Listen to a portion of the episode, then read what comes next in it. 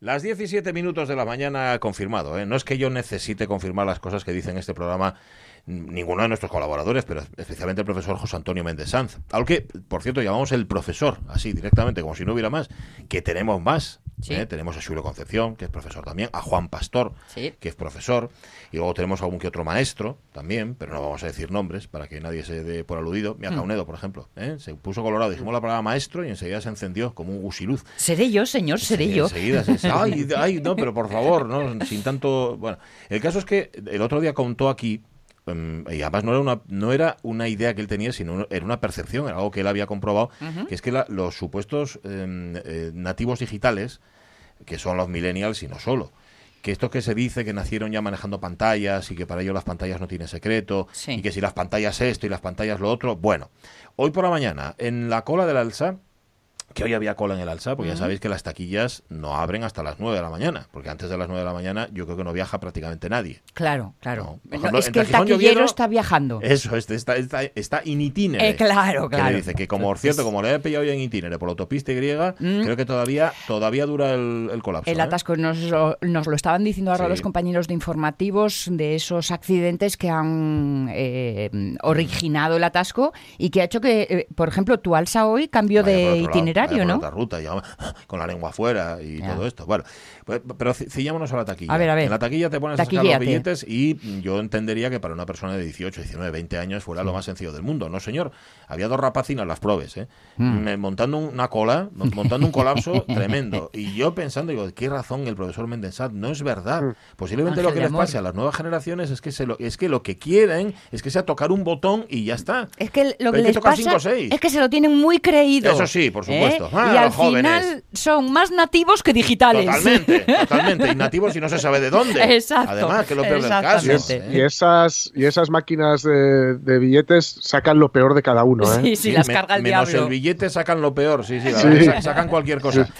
Han, aparecido algunas un, poco, poco dañadas. Una de ellas, una de ellas hoy se le dio por estropearse. Otra, en el mm. momento en el que yo estaba haciendo la gestión, me mm. dijo que no había horarios. O sea, que sentimos mucho, pero para lo que usted está pidiendo no hay horario. Yo he visto al alza desde ahí. ¿eh? Ni fecha en el calendario. Ni nada, ni nada. igual que para quererse. y yo venga a mirar, venga a mirar y dice, pero ¿de qué me está contando? Al final le miré mal, miré mal a la máquina, que sabéis que funciona, eh, salvo con la eh, impresora que tenemos aquí en la radio, con toda funciona y al final acabó funcionando. Bueno, el caso es que, en efecto, no son tan nativos como pensábamos, o sí, lo que no son es desde luego es digitales. Mm. Y esto viene a cuento, porque hoy en el Facebook, bueno, mañana es el Día de las Personas Mayores, es el Día de las Personas Mayores, el Día de las Personas de edad, he leído en otras partes pero de edad, básicamente somos todos, ¿no? Incluso los recién nacidos, ¿no? tienen, días y, tienen, y tienen meses. Lo que pasa es que los, recién nacidos, si os fijáis, por lo menos en Asturias, no, no tienen años, tienen tiempo. Sí. Tú le preguntas, ¿qué tiempo tiene? Sí, sí, sí. No preguntas cuántos años, porque todavía no tiene años. Claro, asistí estas vacaciones mm. a un intento de explicación de una madre a su hijo para explicarle cómo su hermanita recién nacida mm, no tenía años. No tiene años, no tiene. Y, su hermano de 3, 4, no lo entiendo, ¿cómo no va a tener años? no tiene, no tiene. Y a mí siempre me ha fascinado lo desde 0 a 3. Claro, es que es de cero años, no llega a tener años, tiene meses. Claro, claro, Bueno, eh, sea como sea, hoy os preguntamos por lo de la edad, pero de la edad provecta. ¿Cuándo notasteis por primera vez que os habéis hecho mayores? Mm. ¿Queréis personas mayores? Es decir, Puede haber sido por, no sé, múltiples causas. Hay una que suele ser muy habitual, que es que te llamen señor o señora. Sí. Por acá dice señora. Que te atende usted. Porque, bueno, eso ya el, tiene hora, el primer tiene hora del mundo te cambia la percepción. Y si viviéramos en un mundo cívico, otro rasgo, mm, otra característica sería que te cedieran el asiento en los autobuses. Pero como nadie cede el asiento en los autobuses ni nada, pues entonces no, no A mí si me lo ceden me echo a temblar a ver si estoy embarazada. Totalmente. que eso sería un problema en ¿Eh? todos los sentidos. Claro, porque igual me puede pasar como con lo de ser mayor, que se enteran los demás, pero yo no. Tú no te das cuenta. Claro, eso también lo preguntamos. Dice, igual tú no te sientes mayor y sin embargo lo eres.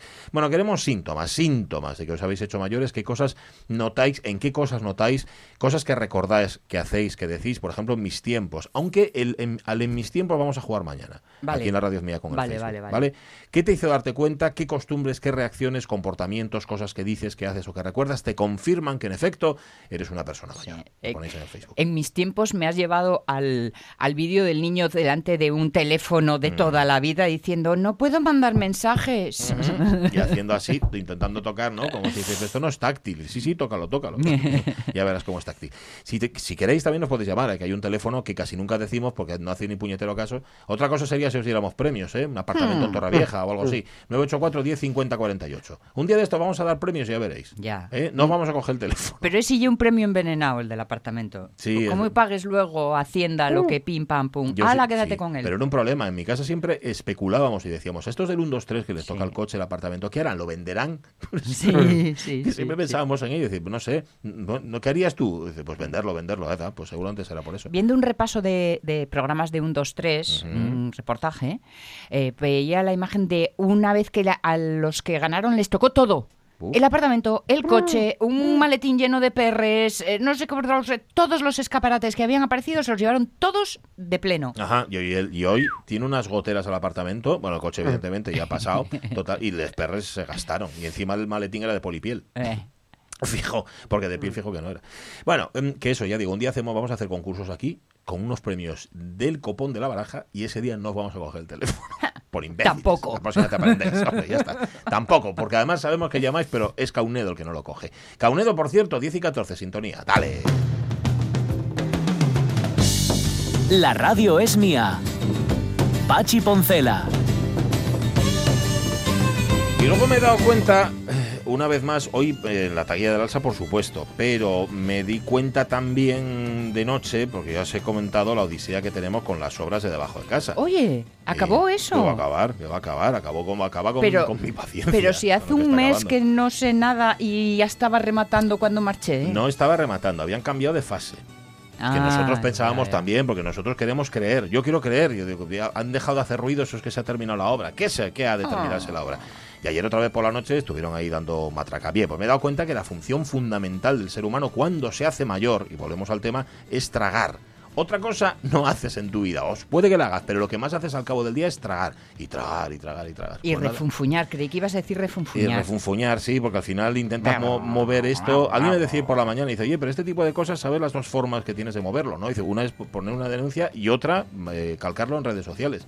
Hemos optado por la segunda. Vamos a Ah. empezar así. Eh, ya está bien. Ya de cacho, ya, ya nos hemos reído todos bastante. Hombre, ya basta. Bueno, pero no quiero contar los- nuestros problemas, de, ni los de Sonia Avellaneda, ni los de Caunedo, ni los de Jorge Alonso, ni los míos.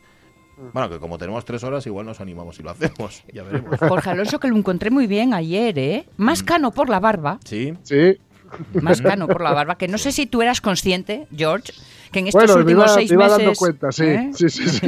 me iba dando cuenta. Pero eso que es por los gatos, ¿no? Que te sacan canas. ¿o qué? bueno, sí, los gatos. eh, sí, los gatos. Los gatos, vale. Venga, sí. Las preocupaciones que te dan los gatos, claro. Oye, ¿qué, le- qué le vas a hacer? O sea que os visteis bien, no os abrazasteis ni nada. No, no, no. No, no, no, no. Vale, que va, que va. Muy bien. Yo he de decir que quedé, quedé un poco flipando por el, claro, por el pelín largo de Ujú. Sonia. Eh, Sí. claro, claro. Melenón. Sí, sí, sí, sí. Y bueno, que, que nada, guapísima como siempre. Ujú. Hombre, ahí. Muy bien, pues nada. El café no te lo pago, o sea, olvídalo. ¿Acabasteis ya? ¿Acabasteis? ¿Eh? ¿De, de regalaros flores? Wow, chico, es que hacía mucho tiempo. A mí no me que- decís nada, vengo con una camiseta, traigo una avioneta aquí puesta y no, me- ni me lo comentáis. Perdona que te diga, pero te lo iba a decir lo de la avioneta, porque avioneta me llamó la atención. Sí, señora. Muy chuli. Sí, Estás muy muy, guapa. muy principito de la moderno. vida. Vengo además con una camisa, lo que se llama una camisa polera. ¿Sí? Creo que se llama una camisa polera que lleva como un polo en camisa. Últimamente tienes mucha querencia. Me ¿Tú gusta mucho. o tu personal shopper? Más bien mi personal shopper. Es, tiene que ver con que es muy fácil de poner. Ya. Y ahora, y en lugar, claro, y tú que con la camisa hago lo mismo. O sea, ¿Tú qué crees que la desabrocho? No, me no, están todos los botones abrochos y me la pongo por encima. Pero con el polo, con la camisa polera, tengo más razón. Bueno, oye, que ha venido a soy Nicolai, ¿eh? Que portaos bien, portaos muy bien, porque me da la impresión, además no se ha quitado nada ahí con la mascarilla y todo, yo creo que es un infiltrado. No sé muy bien de qué ni de quién, a qué agencia, para qué agencia trabaja. Creo que es para la agencia Cislan, me da la impresión. Ah, es una, sí, sí, no, sí. hombre, es una agencia que... ¿Quién pinta de ello? No lo sé. Bueno, ya, ya sabréis de él en los próximos, en las próximas semanas y en los Porque próximos los meses. agentes del Cislan suelen ser gente avispada. que saben mucho, miran Eh. mucho las mesas de mezclas, los búmetros, todo eso, están muy, muy pendientes de todo. Vale, el asunto en el que estamos. Mm, hoy Aitana Castaño la tenemos fuera de Respira Rodríguez Rego, que eh, la- me manda una foto, creo que era el castillo de San Jorge, ahí en Lisboa. Ah, la tenemos sí. haciendo los portugales. Sabéis que ella tiene que ir a recargar a Portugal. Ella cada cierto tiempo, cuando ve que se le acaba la pila, pum, vuelve a Portugal. se Y el enchufe. ¿Eh? Sí, también. Ahí el enchufe. Sí, sí, sí. Y, eh, y, eh, y pone- sí, pero se enchufa el vino verde, el viño verde, que ya es lo que más le gusta. Total, que hoy no la vamos a tener con nosotros. Pero eso nos va a servir para una cosa. Y es que durante estas próximas semanas y estos meses vamos a recuperar antiguos hábitos y buenos hábitos que teníamos y a incorporar al programa también nuevas secciones, nuevas voces. Bueno, eso lo vais a ir viendo durante las próximas semanas. Y una recuperación que nos hace mucha ilusión y que mira tú qué tontería, ¿por qué no la hacíais antes? Son los extremos.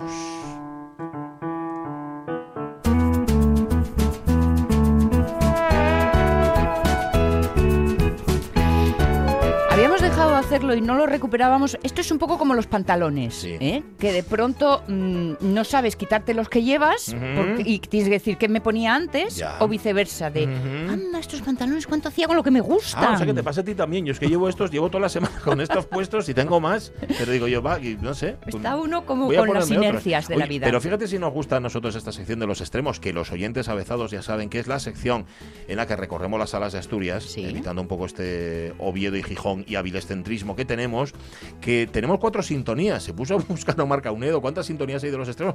Cuatro sintonías. Eso quiere decir ¿Y con cuál nos que- quedamos? Pues no sé, con la primera. Con la primera esta, ya está. Venga, va. Bueno, las O eso, o hacemos concurso de esos que se con premio. También. ¿no? De, os ponemos las cuatro y a ver cuál elegís. No, con premio, pero que, pero que nos llamen, que nos bueno, llamen. el premio y en la sintonía, claro. cómo no cojo yo el teléfono, que se van a enterar estos caraduras. Bueno, lo que estamos. mm, eh, Oriente. Oriente, vamos ¿Eh? a empezar por Vamos a empezar por Oriente porque además, mm, como ayer hablamos mucho de los cetáceos varados y todo y todo, y hablamos principalmente que estuve viendo las fotos que, que subiste de arrojo. eh. Ah, de sí, la de los fotógrafo me refiero, ¿eh? Sí. eso, eso. Bueno, pues eh, sabéis que también había en Ribadesella una, una Una ballena, ballena, sí. un rorcual norteño, o sea, una ballena alada. En este caso, un macho juvenil de casi 8 metros y 2 toneladas de peso. Y claro, yo según leí eso digo, va, juvenil, 8 metros, ya tiene que ser. Pero luego me di cuenta y buscando datos, ah, no sé si os acordáis el año pasado en Tapia, que también se varó. Sí, eh, claro, habitual. ¿eh? Aquella, que en este caso era hembra, eran 22 metros y 47 toneladas. Claro, 8 metros no oye nada. Ah, Eh, lo claro, que pasa que metros chavalín. Para, claro, ¿tú vi- viste al Mifi últimamente?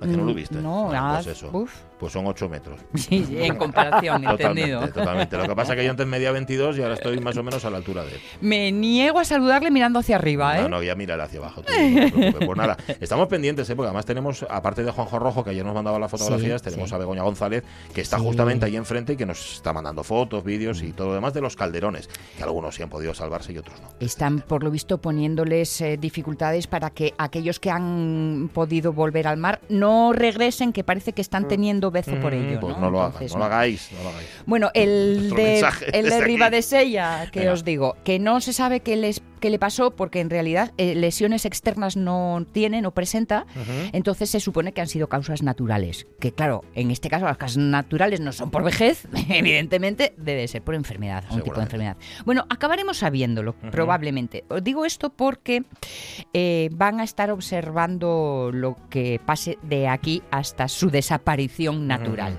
No se puede retirar el cuerpo de la playa de, playa de Arra porque no hay acceso ni por carretera, por mar sí, pero no hay calado suficiente para acercarse con una embarcación, así que eh, los técnicos de la red de varamientos de cetáceos han decidido dejar que se vaya degradando allí mismo. Eso sí, van a aprovechar la oportunidad, hacer de defecto virtud y van a estudiar y analizar todo el proceso. Los propios técnicos del Principado y también miembros del Centro de Experimentación Pesquera de Gijón. Monitorizar el proceso de descomposición y así, junto con la información tanto biométrica como las muestras biológicas recogidas, pues se va a sacar mucha información. Pues sí, la que sí. Les va a venir bien la mascarilla. Sí, Mira, sí. Sí, en ciertos trabajos, como en ese, por ejemplo, sí que viene bien. Señor. Es Bueno. un cetáceo no común en nuestras aguas, aunque en realidad pues está por todas partes. Porque Mm. le gustan las templadas especialmente, a ver quién no, pero en frías, calientes, en fin, que no... Bueno, todo esto va a ser interesante, como os digo, porque de hecho la Unión Internacional para la Conservación de la Naturaleza considera que se trata de una especie que está en peligro. Así que a observar y a aprender, amigos míos. Del mar al río, porque la Confederación Hidrográfica del Cantábrico está instalando dos nuevas estaciones automáticas de control del nivel de las aguas. Bueno, es por si hay inundaciones, pues tener eh, controlado mejor el asunto. No veáis cómo bajaba el Sella el otro día, ¿eh? Pues mira, en el Sella están. Tremendo cómo bajaba. Bueno, el Sella, el Güeña, todos los ríos de esa zona, y que no sé muy bien, me imagino que es que mucha agua, pero también porque, acordaos que en septiembre, en este mes de septiembre, nevó ahí arriba. Bueno, es que mm, escuchaba esta mañana eh, que el año hidrológico, hidrográfico, hidrológico, comienza mañana con lo cual hoy se pueden hacer estadísticas y ha sido un año de lluvias y aguas mil pues y de base un barril. Pues bajan, sí, pues bajan muy fuerte. O sea que van a controlarlo, van a Eso es. Eh, hay una, van a colocar una estación cerca del hospital de Arriondas en el tramo final del río Piloña y otra en el tramo final del Sella donde la pasarela peatonal que une Fuentes y Triongo. Triongo. Triongo. Uta Triongo. Uta Triongo, para allá, para, Cangas de... Por ahí, por esa zona. Por la zona. No quiero equivocarme yo de concejo, ¿eh? Digo que digo Triongo, digo por la zona de Cangas de Onís y dice, no, que yo Onís, no, que yo no de no, que yo Rionda. O Verdear. Vale, vale. Luego lo busco y os digo exactamente dónde llevo. en el occidente, hoy nos vamos a quedar en Valdés porque eh, tengo dos motivos para que nos vayamos hasta allí. No sé si os acordáis este verano cuando hablamos del bosque jardín de la Fonte Baixa, que fue el primer año eh, que se abrió a la visita. Bueno, de forma más coloquial, los jardines de Panrico. Que ya sabéis que el dueño de Panrico, José Rivera La Raya, fue quien montó todo este, todo este asunto. Bueno, todo este asunto. Un asunto enorme, 20 hectáreas. Cuidadín, el segundo jardín particular de España más grande. Ahí lo tienes. Cuidadito, ¿eh? El Botánico de Madrid creo que en la mitad de la mitad. Ah, sí. Eh, bueno, ahí no me hagáis tanto caso, porque ahí hablo de memoria, pero bueno, que el otro lo tengo todo con chuleta. Eh, un proceso de recuperación que han empezado este año, falta todavía mucho por eh, devastar, podría decirse. O desbastar. Eh, o desbastar, sí. porque hay mucha maleza.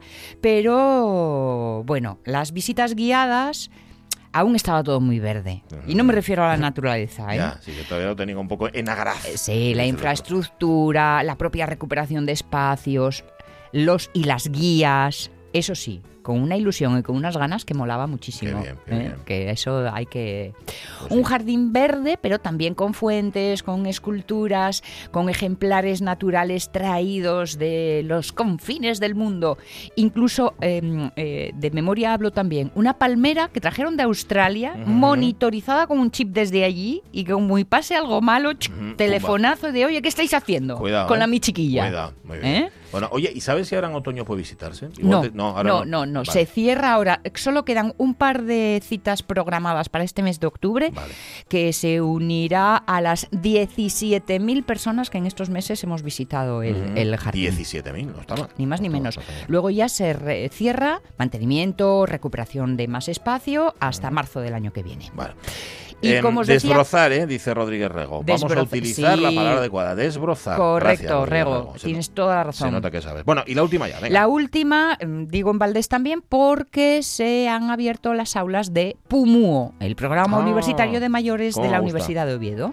Quinta sede, la del Luarca, 18 alumnos de más de 50 años que van al Instituto Carmen y Severo Ochoa y alguno de ellos en la aula del nieto, en el aula del nieto. Qué guapo, ¿eh? ¿A que sí, eh? Me parece esto que se habla tanto de juntar generaciones y, además hacer compartir la experiencia de unos y de otros, y sobre todo porque Pumo tiene eso de decir, no pude en su momento, o sí pude, pero me quedé con ganas de más, pues nada, ahora que tengo edad y tiempo, lo hago. En el aula del nieto, pero no con el nieto, ¿eh? que van a horarios diferentes. Ya, ya, ya, hombre, ya, pues si no sería, sería Welly. Pásame la paga ahora ya que estamos aquí. Pues nada, Humo se pone en marcha y está muy bien porque además empezó siendo solamente en el centro y ahora ya ha llegado a la sala. francamente bien. oye, si tenéis algo para los extremos, nos lo decís y nos lo mandáis, ¿vale? Oye, que, queremos que contéis esto. Em, hablando de. Lo dije bien, ¿eh? Triongos tan cangasonis. Bien. Con una beca, ¿cierto? Sí, claro, de verdad, qué satisfacción.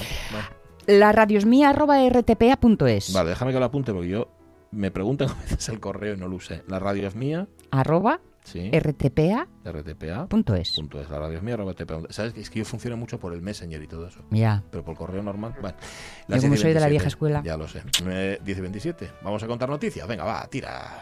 Xosefa Xovellanos, Mari Reguera, Novo Mier, María Teresa González, Nenel Osada, Taveda, Canellada, Acebal, Fernán Coronas, González Rubín, Tuxa.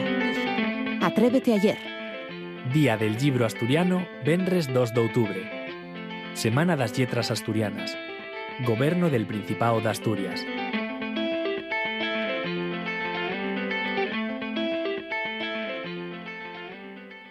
La radio es mía. y en el primer momento de su despertar no sabrá qué hora es. Se imaginará que acaba de acostarse. Esto es de Proust. de En busca de- del arca perdida. Pachi Poncela.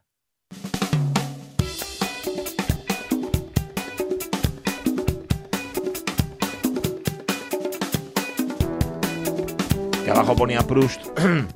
Pero no ponía el, el título de la obra y ahí me lancé. ¿No? Y lo- luego no me di Que cuenta. podía, Y te perdiste. podía haber sido el templo maldito. Es que, era el templo, es que era el templo maldito. Por eso lo dije mal. Sí, claro. está la cosa. Que era de. Proust, era en busca del templo maldito. Era la cuestión. Bueno, contemos noticias, ya sabéis, noticias de las nuestras, que nada tienen que ver, o sea, sí tienen que ver directamente con la actualidad, lo que pasa que no aparecen generalmente en primera página. Esto lo estoy diciendo para intentar encontrar el documento, que todavía no, Mm. no lo he conseguido. Ah, sí, lo de. Bueno, esta es increíble esta noticia. Tiene unos días ya, pero es maravillosa. Venga, va. Un concejal de Valencia simula hablar inglés con la mascarilla puesta mientras le dobla otra persona. to the European Commissioner for Innovation, Maria Gabriel, and all the representatives of the European sister cities in this final of the iCapital Awards, a very good morning from Valencia. Ahí está. Y ahora El nunca, nunca mejor eh, mi frase de I can't believe. I can't believe. Sí, sí, Ahí está totalmente. el ventrílocuo. Eh, Carlos Galeana, que es el, el- el concejal del Ayuntamiento de Valencia, que está gobernado por Compromís, y que, bueno, el jueves pasado efectivamente protagonizó esta desfachatez. Totalmente. no, se, no se me ocurre otra cosa. Tenía que representar a la ciudad en una ceremonia, que era la, la- la presentación de, de Valencia como posible capital europea de la innovación 2020. Bien. Bueno, innovar innovó, sí, oye. Por ese lado, bien. Capital Europea de la Innovación 2020. Y- Ujú. y, y la presenta así. Ujú. El edil es actor de profesión. Ah, sí. eh, se ve que sí, es, es- Ah, sigue un poco tablas, la estela, ¿eh? La estela de, de Tony Cantó. Ujú, Es verdad. Que, que, bueno, que pues, deja estela como por ejemplo las babosas, ¿no? Sí. Entonces intervino por videoconferencia con la mascarilla puesta para simular que era él quien estaba hablando. Cuando, sin embargo, Sí. era otra persona quien lo hacía desde, claro, fuera de campo, fuera de cámara, ¿no? Explicaron desde el ayuntamiento, les pillaron, claro. Bueno, esto ya. se acaba sabiendo, Sí. esto se acaba sabiendo. Es que su voz, Desde además, no acababa de ser la suya, ¿no? Hombre, claro, claro, claro. Esto es lo típico que tú no lo dices, pero, en fin, la gente que te conoce y tal, dice, pero si esta no es la voz de él. Claro, claro. Y además, a nada que le conozcan un poquitín, dice, y este inglés no lo tiene, además, ¿no? Desde el ayuntamiento explicaron al diario El Español, que, que fue quien adelantó la noticia, que utilizaron esta estrategia porque el nivel de Galeana no era lo suficientemente alto como para hacer una presentación de este nivel, Ya. apostillos, si no es lo suficientemente alto como para hacer una presentación de este nivel, que lo haga otra persona. Eh. Y solo podían hacerla él o, su- o el propio alcalde, Sí. que en ese momento tenía pleno. Ajá. Ostras, pues lo mueves. mm. Ya, no- ¿No? normal. Además, si es tan importante la presentación, pues ya ves claro, cómo lo claro, organizas. porque claro. esto lo, lo que da, por supuesto, la impresión que da a quienes están, a quienes tengan que decidir cuál es la capital europea de la innovación 2020 es Que que no les importa nada. Que no tiene ni, ni idea, por decirlo En fin. suavemente. Y justificaron, justificaron que no utilizaron la forma habitual de doblaje. ¿vale? Porque ante la cámara solo podía salir una persona y porque quieras que no, la gente que decide esto de la capital europea de la innovación 2020 Ujú. contaban con que quien hiciera la presentación supiera inglés. Ya, No, claro. Sí, eso, entiendo. eso- eso es importante, sí. Claro, entonces, claro, esto los dejó un poco en evidencia. Valencia era una de las seis ciudades candidatas a ser capital. Finalmente fue Lovaina la elegida. No sé cuál es, no sé dónde está, pero se ve que tienen alguien que sí que sabe inglés cuando hay que presentarlo en inglés. Y dice que tras recordar todo el trabajo que se ha realizado, tanto desde el gobierno local como desde la oposición, que dice que no ha sido un proyecto de la ciudad, del- de un proyecto de gobierno, sino de ciudad, Galeana anunció que Valencia se presentará nuevamente el año que viene al existir la posibilidad de postularse dos años seguidos. ¿Vale? Yo creo que pueden esperar sentados a que se lo den. Pueden esperar, por ejemplo, tomando una, un, una, un cafetín con leche. Sí, por ejemplo. There is nothing quite like a relaxing cup of café con leche in Plaza Mayor or a quaint romantic dinner in el Madrid de los Austrias, the oldest part of Madrid. These experiences and so much more, More. are the heart, Heart. and soul of Madrid. Muy bien. Dice ¿no? muy bien el Madrid de los Austrias en inglés. Sí, es verdad. Que se dice igual. ¿no? Se dice igual prácticamente. Allá en Sí, Madrid sí, de los sí, lo clava, lo clava. Te Sí, digo sí, una sí. cosa, me quedo con botella. Por Mucho lo menos mejor. ahí ha, ha habido Hombre, un intento, un esfuerzo, un gran trabajo, vamos, un gran esfuerzo, me refiero, mucho Claro. ensayo, lo que sea, ¿no? Y Carlos, este, se llamaba Carlos, ¿no? Has dicho, Carlos Galeana. Sí, sí. Sospecho Charlie, que de, llaman. sí, de entonces aquí está metido bajo la cama y no salió todavía, ¿no? Bueno, se ha apuntado a alguna academia, que también es posible. Está, está, sí, sí, sí.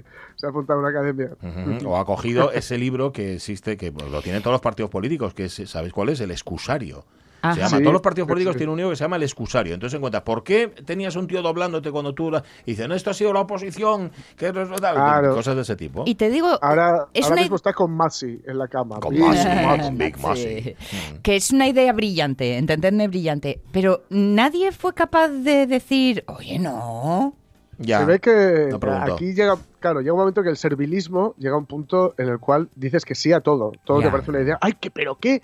Pero qué buena idea, Ya, qué buena idea, sí señor, claro, tope, claro. tope. Qué, Que qué hable- brillante, qué Mm. brillante el concejal, ¿eh? De counselor. De- qué brillante. de- que hable otro, pero tu caída de ojos no podemos perderla. O sea, además, Claro, igual, como es igual- actor. que igual él pensaba eso. Dice, va, ¿quién se va a fijar en lo que estoy diciendo con la caída Claro. de ojos que tengo? Vamos, con lo bien que me queda este pantaloncín que me he puesto hoy por ¿Eh? la mañana. Ay, todo puede ser. Bueno, a ciertas edades, encontrar empleo, lo sabéis, se hace muy complicado.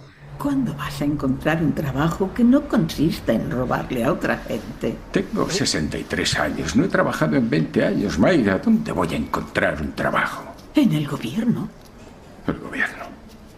Un trabajo que no consista en robarle a la gente. ¿En el gobierno? Ey, Eh. ¿El gobierno?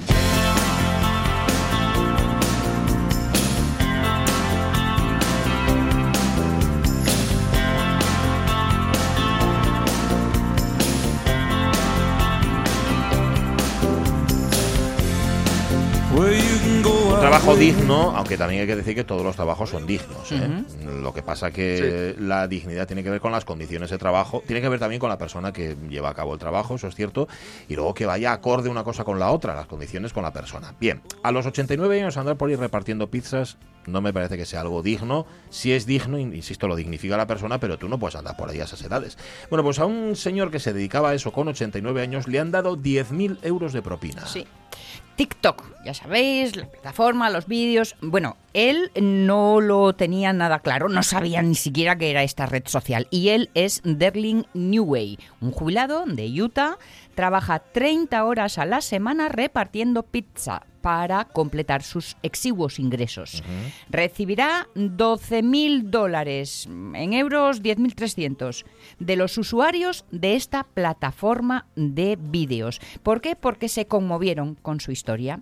Newey 89 años, como dices, repartidor habitual de pizza en la marca Papa John's para la familia de Carlos Valdez. En declaraciones a una emisora de televisión local afiliada a la CNN, este vecino aseguró que siempre preguntaban por el veterano repartidor cuando hacían un encargo a domicilio. Grababan sus entregas y las subían a TikTok. Consiguieron más de 53.000 seguidores, muchos de ellos, aseguran los Valdez, les preguntaban por qué un hombre de edad tan avanzada tenía que estar repartiendo pizzas. Por eso les pidieron a sus seguidores que hicieran una donación para ayudar a New Way. El dinero no se hizo esperar, en poco tiempo recaudaron esta suma que os digo, los 10.000 euros, y eh, hicieron un cheque firmado por la familia de TikTok. Newway se mostró emocionado cuando recibió el cheque. Pues no sé qué decir, excepto gracias. No hay otra cosa que decir. Normal. Lo necesitaba y me alegro de que hayamos podido ayudarlo, señalaban los Valdez. Solo tenemos eh, que tratar a las personas con amabilidad y respeto, como él lo hace. nos ha robado el corazón. Bueno, qué, qué guapa la historia, ¿eh? Bueno, Me da la impresión de que estos mal. tipos, cuando llegaban a casa con la pizza, lo grababan para hacer un poco de escarnio. No sé por qué tengo yo esa impresión. Ah, mira, el abueleta, 89 años. Y luego se dieron cuenta y dice, ahí, mm, ay, no, ay, pues pobrín. O alguien les, alguien les abrió los ojos, algo así. Y al final, chico, 10 mil dólares. Pero, mm, a ver, yo no conozco casos así cercanos a nosotros. Igual resulta que en Utah es más habitual esto. Bueno, donde sea. Has Es dicho que Utah, lo ¿no? que Utah, en Utah. en- en Estados Unidos es más habitual porque no hay jubilación. Claro, Ya, claro. Entonces, claro, una vez que cobras lo que te corresponde del seguro que, que tenías cuando estabas trabajando o que te estabas pagando cuando estabas trabajando, ellos lo que te hacen es que te dan la pasta. Sí. Pero luego mm, te puede dar o no te puede, o, no. Igual no te da Claro, para claro. el resto Hay, de tu vida. hay muchos, hay muchos, por eso vemos muchas veces a paisaninos y a paisaninas en las pelis estadounidenses trabajando, Mm. por ej- ¿no? que tienen negocios pequeñitos o tiendas sí, o tal, porque muchos lo que hacen es ese dinero invertirlo En montar algo. en, en, Montar un pues eso, en un negocio así un poco eh, seguro, ¿no? y que no requiera tampoco pues es una inversión muy fuerte Mm. y se tiran trabajando hasta prácticamente Hasta sí, la edad al final de sus días. ¿eh? Sí, sí, Y, señor. y ojo, 89 años. Y menos mal que puede trabajar. Ya, sí, porque con 89 Claro. años tener movilidad de poder ir a un sitio y llevar la pizza y, y acordarte de, de esas cosas también, vale. Pues nada, eso de momento se acabó para Neway Derly lo de... Quiero una pizza redonda con cosas encima, que esté calentica.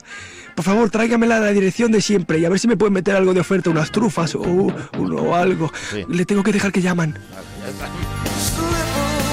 No sabemos para cuánto le va a dar los 10.000 dólares, pero bueno, de momento para él un descansillo. Va a cambiar la moto. sí. De repartir. Oye, ahora, Madre mía. ahora que, que estoy escuchando ahí a Bruce, el Sí. Men's Job, este, Mm. So Men's Job, eh, hoy es el aniversario del Nebraska, el Ah, del disco disco más Nebraska. milaniano de Bruce Springsteen, para si alguien quiere, eh, bueno, nos poner este día un poco más gris. Mejor mañana, que ya va a llover, Sí, igual es mejor. sí. A ver, no sé, igual es mejor lo otro, ¿eh? Que- O bueno, o sea, sí, escucharlo un día de sol. Hoy por Y- compensar.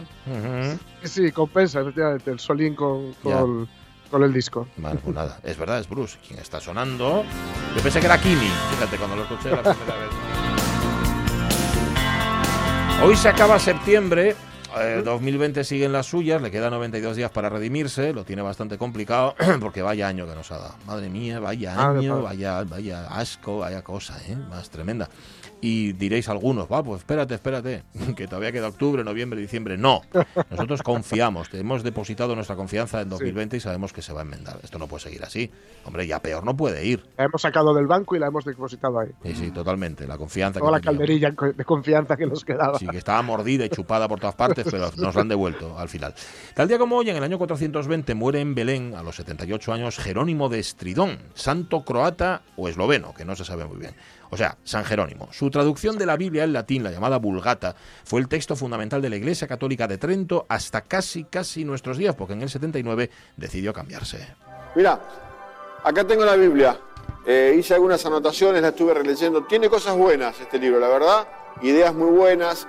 A veces se hace un poquitín largo. Sí. Algunas frases podrían ser mejores, optimizarlas, acortarlas un poquito, no sé. Hay que editarlo. Hay que agregarle punch, más, más pregnación. Ajá. Sí. Fra- Francisco, Fra- Francisco, Francisco, pará.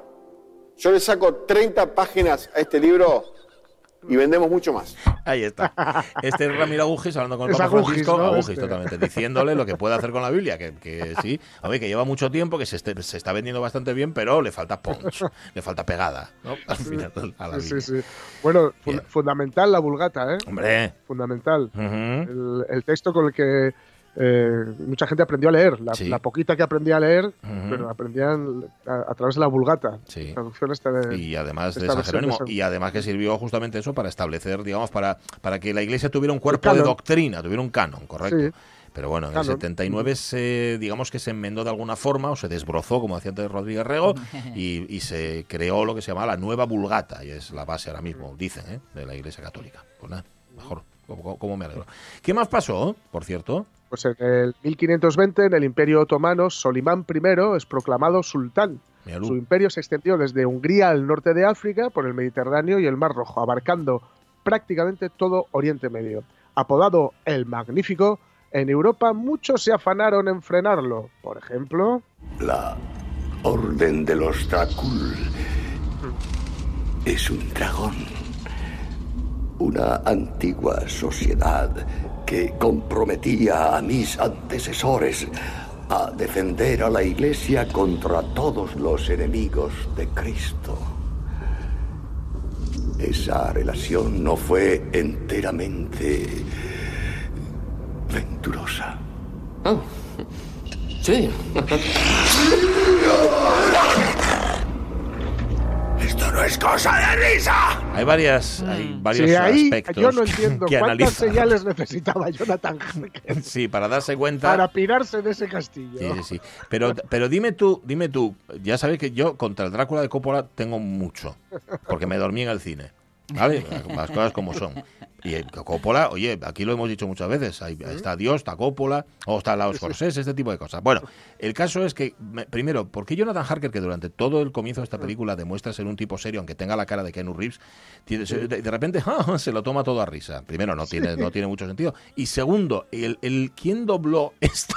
¿Quién fue el, el actor de doblaje que, do- que doblaba a, a- a Gary Oldman? ¡Esto no es cosa de risa! Es muy chungo, ¿no?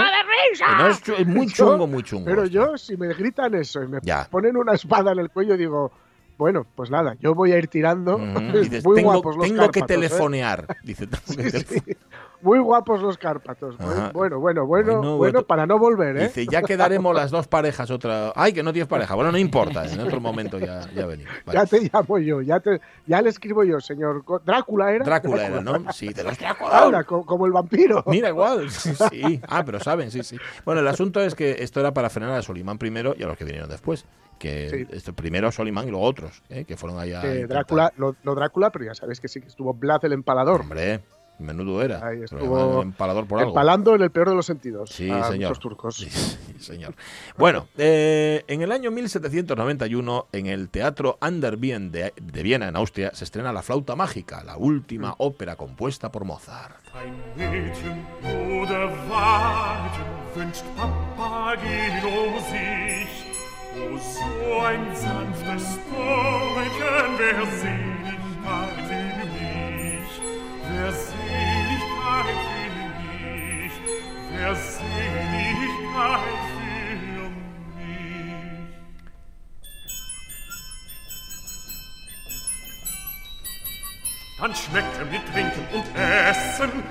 Este es Papageno, que tenía, si también no tenía una flauta mágica que podía hacer que la gente se quedara como, ah, como alelada. Papageno tenía una- unas campanillas que él tocaba y conseguía un efecto bastante parecido. En el estreno de la flauta mágica, el propio Mozart era quien tocaba lo que se llamaba el Glockenspiel, mm, pero lo que pasa al público se pensaba que era el, el que hacía de Papageno, que era Schikaneder, quien las tocaba de verdad. Y entonces Mozart Ajá. se dedicaba a hacerle bromas. Dejaba de tocar, volvía a tocar otra vez, el otro corría, hacía sí, sí, se que tenía mucha tenía mucha retranca, Mozart. Que fue el gran éxito ¿eh? de Mozart, aquí lo contamos alguna vez, Mm. que él prácticamente no pudo disfrutar porque se murió a los pocos meses. ¿Qué le vamos a hacer?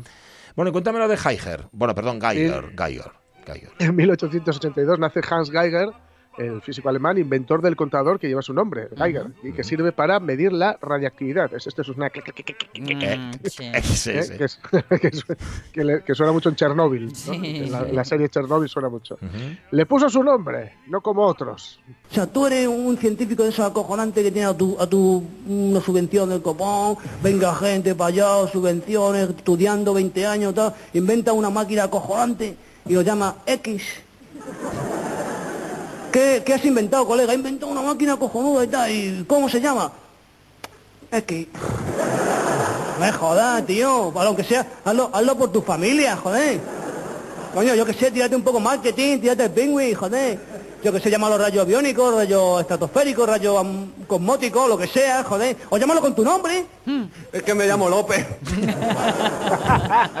Coño, pues con un par, rayos López, ¿qué pasa? Y no va ni Dios. Ya, también. Es que inspira, poco conf- poca confianza. Dice, voy a hacerme una radiografía con los rayos López. Claro, eso al final no puede funcionar. Pues nada, Geiger fue más, fue más, más listo y le puso al contador su apellido. Y ahí está. En el año 19, en el año 1919, en la aldea de Lane, en Arkansas, tiene lugar la matanza de Lane. Un grupo de operarios negros que trabajaban en las plantaciones se reúnen en la iglesia para organizarse y reclamar mejoras salariales. La intervención de un sheriff acaba en pelea y de ahí en linchamiento. Mueren cinco blancos y entre 100 y 200 negros. Más de lo mismo. Había un viejo labrador negro vecino nuestro llamado Monroe. logró comprarse una mula. Mi padre odiaba aquella mula. Porque sus amigos no paraban de tomarle el pelo, que si habían visto a Monroe arando con su nueva mula, que si Monroe iba a alquilar más terreno ahora que tenía mula. Una mañana la mula amaneció muerta. Le envenenaron el agua. Después de eso nunca se mencionaba la mula en presencia de mi padre. Era un tema prohibido.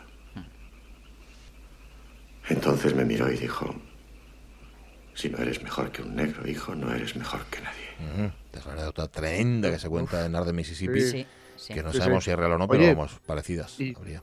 Por cierto, sabéis que eh, lo, lo comentamos ayer, que fue el debate entre Biden, Sí, Joe Biden sí. y Donald Trump. sí, señor. Bueno, un debate de lo más zafio Totalmente. que se haya, Ujú. que se haya podido, vamos, que, que yo recuerde, por supuesto, en fin, una cosa terrible, terrible. De ¿eh? patio Con- de colegio. con- Joe Biden llamó eh, payaso a, a Trump, le acusó de que su hijo eh, tomara cocaína, creo. Pero, pero, entre tanto insulto, bueno, Trump, por supuesto, es que consigue sacar de quicio a quien sea, ¿no? Porque interrumpe constantemente, etcétera. Pero ¿sabéis lo que dijo Donald Trump? Donald Trump le mandó un consejo a los Proud Boys. Los Proud Boys es un grupo neofascista. Ah, Y les dijo, echad un paso atrás y permaneced a la espera. A la espera. De mis indicaciones. De, para que eh, durante lo que es la campaña mantengan un perfil bajo, claro. Sí. Y, y que si él gana, porque sabéis que él ha estado alentando la participación de estos grupos supremacistas blancos muy cercanos a, a- a la ideología nazi o neonazi, eh, que para, para enfrentarse a todo el problema de racial que hay. Tremendo. Entonces, echad un paso atrás y permaneced a la espera, cosa que han celebrado Ujú. la propia organización y utilizado como eslogan Ujú. en las redes sociales. Madre de O sea, este es... mm, Ujú. Sí, de, no ahí, sé, de ahí a las tiene- SA y a las SS hay un paso, ¿no? Tiene, o- tiene muy, no, pero no muy mala pinta lo que está sucediendo allí y ya sabemos que cuando esta gente estornuda nos resfriamos todos. Totalmente. Uf. Luego le echamos un vistazo si son las frases de Trump. Bueno, y luego contamos más efemérides que algunas se nos ha quedado en el tintero. Pero ahora, 10 y 49, se nos ha hecho de noche. Mira.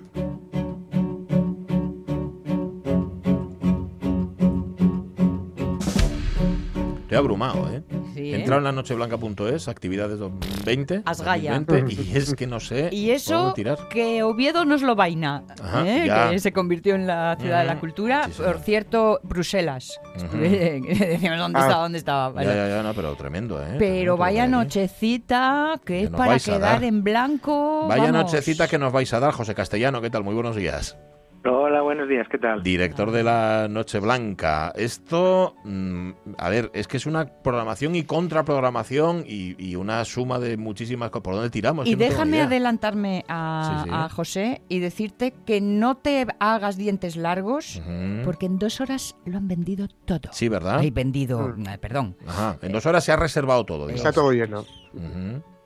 Sí, sí, así es, así es. La verdad es que yo creo que la gente tenía o tiene muchas ganas de, de cultura, de, de que pasen cosas en la ciudad. Y bueno, la Noche Blanca yo creo que ya es una noche bastante, bastante instaurada, ¿no? Y la gente, bueno, cada año está esperando a que llegue el primer sábado de octubre. Este año en unas condiciones un poco especiales, pero bueno, mm, lo importante creo es que se pueda hacer y por supuesto la seguridad en todas las actividades, ¿no? Mm, El público tenemos muchas ganas de cultura, pero me imagino, José, que cuando hablas con los artistas, ellos también tenían unas ganas locas de, de mostrarse, ¿no? Y, y de acercarse a su público. Sí, bueno, se nota. Esto ya lo llevamos viendo todo el verano porque, bueno, se han hecho algunas actividades más que, bueno, también he coordinado yo como Kafka Link, tipos nuevos, y ves que la gente estaba en su casa pues esperando, los artistas en este caso, esperando a ver qué pasaba y, si se podía mm, reiniciar un poco la, la actividad cultural y artística. Bueno, en Oviedo mm, se ha apostado bastante por ello durante el verano y bueno, creo que es un acierto tanto por el te- todo el tejido y la industria cultural que hay en la ciudad y en la región, como porque bueno, se vuelven a hacer cosas y la gente puede volver a salir a la calle a ver a ver espectáculos. Y luego además con esa cantidad de escenarios, algunos que ya conocíamos y otros redescubiertos en la ciudad de Oviedo. Vamos, que Oviedo tiene programación y luego tiene lugares em, em, maravillosos para hacer cosas. Sí, bueno, una de los de las bases de la Noche Blanca es precisamente intentar descubrir a la gente mm, espacios, bueno, que no son accesibles normalmente, digamos, o que no son fácilmente accesibles, como bueno, el ejemplo más claro es la fábrica de armas, ¿no? Que se está se está utilizando ahora eh, mucho durante este año y que bueno es mm, volver a, a, unir digamos de alguna manera la ciudad espacios que sí que estaban ahí que todo el mundo sabía que estaban ahí pero que de, por uno u otro motivo pues no eran accesibles no para que haya renovación de público, eh, no, me refiero de año en año, sino que hay, hay mm, citas que tienen un tiempo limitado y que hay varias sesiones, lo que va a permitir eso, que se vaya reciclando el público también y que más personas puedan disfrutar de ello a pesar de las limitaciones de aforo. Sí, bueno, las limitaciones son muy importantes este año, entonces eh, no podemos pensar en, el, en, la Noche Blanca como se vivió otros años, no con 45 o 50 mil personas en la calle. Esto este año evidentemente no va a ser posible. Eh, aún así es importante que se haga y lo que tú comentabas, lo que hacemos es una especie de, formato de pases en algunas actividades, que es que mm, en el momento en que se sacaron las entradas, que son gratuitas, eh, se especificaban unos horarios y tú tenías que elegir unos horarios. Entonces tú vas a poder ver un espectáculo, pero en una franja horaria determinada. No es como antes que, bueno, un poco el concepto del espíritu de la Noche Blanca era, bueno, yo salgo a la calle y voy viendo, me encuentro cosas y unas me gustan más, otras me gustan menos y yo me hago mi propio recorrido casi sobre la marcha, ¿no? En este caso es imposible hacerlo así, tenemos que tener un controles de aforo eh, con los nombres, teléfonos, DNI de, de, cada persona que acceda a cada espectáculo, porque así lo requiere sanidad y obviamente cumplimos las normas, vamos a rajatabla. ¿no? Lo que pasa es que también hay otro tipo de actividades que tienen que ver con la Noche Blanca que sí que en este caso están en la calle. Estaba pensando, por ejemplo, en calles de artistas que es una que es una acción en la que tú no, no, no te apuntas ni tú lo ves sencillamente, ¿no? Exactamente. Bueno, eso es una cosa que está en la calle y, y realmente es mm, varios artistas eh, asturianos que viven o trabajan en Asturias pues intervienen escaparates de pequeños comercios de varias calles de la ciudad. Entonces ahí obviamente no hay un, no hay una limitación de aforo porque bueno es un, espacio público por el que tú pasas y lo puedes ver. Además, por ejemplo, en este caso en concreto va a quedar durante una semana eh, los, las piezas expuestas en los escaparates. Entonces bueno sí que ahí en ese caso no hay aforo. En una actividad en la Plaza del Paraguas en la que tampoco en la que tampoco hay bueno es al aire libre son unas proyecciones sobre uno de los edificios de la plaza. Entonces hay cosas de ese tipo que sí que no requieren eh, control de entrada, control de acceso. Lo demás está todo bastante acotado. Eh, por desgracia, porque bueno, habrá mucha gente que se habrá quedado sin entrada. Déjame que sea cotilla, José, porque como además decías, ya se han eh, en los últimos meses realizado otros ciclos, otras citas culturales. ¿Todo el mundo que se apunta acaba yendo? Ay, ay. bueno, a ver, nosotros avisamos en la web que la gente ser responsable eh, y sabiendo que los aforos están limitados, bueno, intentes no coger entradas a las que no vayas a poder ir. eh, eh, sí es cierto que queda una pequeña parte del aforo normalmente vacío, puede ser un 5%, un 6%, pero bueno, es una cosa que, que, es así cuando las entradas son gratuitas. También es cierto que mucha gente que a lo mejor coge para varios espectáculos luego nos manda un email diciendo, oye, mira, cogí para estos tres, no me di cuenta que estos dos coinciden, entonces ah, desbloquear estas entradas para que alguien las pueda disfrutar. Sí, la gente ¿eh? está, está bastante concienciada porque, bueno, sabe que los aforos son muy son muy limitados. Bueno, hay mucho arte, mucho mucho y muy contemporáneo, pero también hay mucha historia, por ejemplo, y me ha llamado mucho la atención, hay mucha música clásica, yo que sé, esta forma antigua, está el León de Oro, está la OSPA también. Sí, bueno, nosotros todos los años hacemos bastantes cosas eh, relacionadas con la música clásica. Mm. La OSPA ya participó el año pasado. eh, forma Antigua no completa como este año, pero sí Aaron Zapico, su director, hizo una actividad eh, relacionada con Rinaldo el año pasado, que era la ópera que él estaba dirigiendo en el Campo Amor. Eh, el León de Oro ya estuvo hace varios años en la catedral, es bueno, suelen tener un éxito muy muy muy muy impresionante no entonces sí que apostamos bastante por ello. En este caso por ejemplo la OSPA pues la digamos la combinamos con teatro de sombras en directo de la compañía Luz Micro y Punto porque bueno una de las una de las cosas que a mí me parece importantes de la Noche Blanca es un poco la, la unión de diferentes disciplinas artísticas, ¿no? Un concierto de la OSPA, pues hay varios a lo largo del año, pero un concierto de la OSPA combinado con Teatro de Sombras en directo, una creación específica para la Noche Blanca, Ah. solo lo vas a poder ver ese día y en ese contexto. Entonces, para nosotros es importante, pues igual que te digo eso, te digo eh, que va a haber danza contemporánea en el Museo de Bellas Artes, eh, dialogando con los cuadros de algunas de las salas del museo. Va a haber eh, literatura con música electrónica en la fábrica de armas, pues eh, uno de los componentes de Fase Nueva con el escritor Chus Fernández.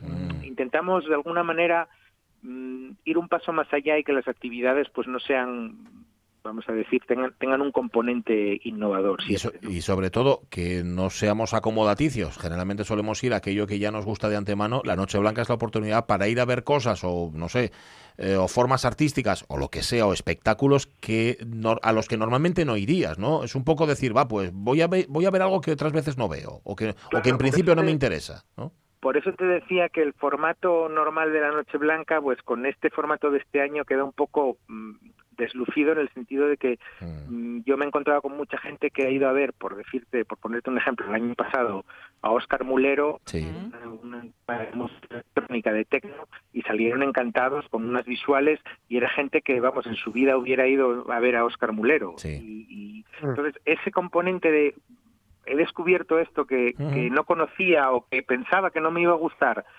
y, y me acabó me ha acabado gustando es para mí es importantísimo porque bueno al que le gusta la música clásica y se apunta a los conciertos del auditorio pues ahí no tienes fallo te quiero decir. Lo bueno es que tú veas a una orquesta pues eh, en combinación con teatro en combinación con literatura bueno este tipo de cosas que estamos intentando hacer. Llega octubre, llega la Noche Blanca, este sábado en Oviedo, con una tal cantidad de actividades que de verdad, lo decía antes y es verdad, en en serio, me he quedado absolutamente abrumado. Nocheblanca.es, actividades NBO 20, bueno, vais a nocheblanca.es y ahí lo encontráis absolutamente todo. José Castellano, que vaya muy bien y que por lo menos hasta que recuperemos la normalidad, que en esta nueva normalidad tengamos eso, mucha, mucha cultura, mucho espectáculo y mucho entretenimiento. Un abrazo muy fuerte. Y feliz domingo. Y sí, feliz Muchas domingo. gracias. De resaca. Hasta luego, hasta luego. Pues nada, eh, José Castellano, que oye, está atravesado por todas partes, ¿eh? Sí, anda que no sí. se mueve, anda que no, hombre, y, que, y lo mucho que está haciendo José Castellano y otros como él por la por Oviedo En Oviedo y estos por la cultura meses en Oviedo. ¿eh? ha andado agitándolo todo. A ver a dónde va a ir Caunedo, no lo voy a decir porque no os interesa, es una cosa privada, pero tengo aquí sus entradas para un espectáculo de este sábado de la Noche Blanca. Bueno, para dos, para dos, vas a ir a dos. Uno que es, a ver, déjame, a las nueve entras, pone aquí, porque es a las nueve y media, claro, hay que estar media hora antes, acordaos. Y el otro es a las once y media. Pues nada, pues vaya bien que te lo vas a pasar, ya nos lo cuentas el lunes, ¿vale? Por gestos, porque como estás ahí detrás. Vamos a irnos, volvemos después de las noticias en la segunda hora de la Radios Mía.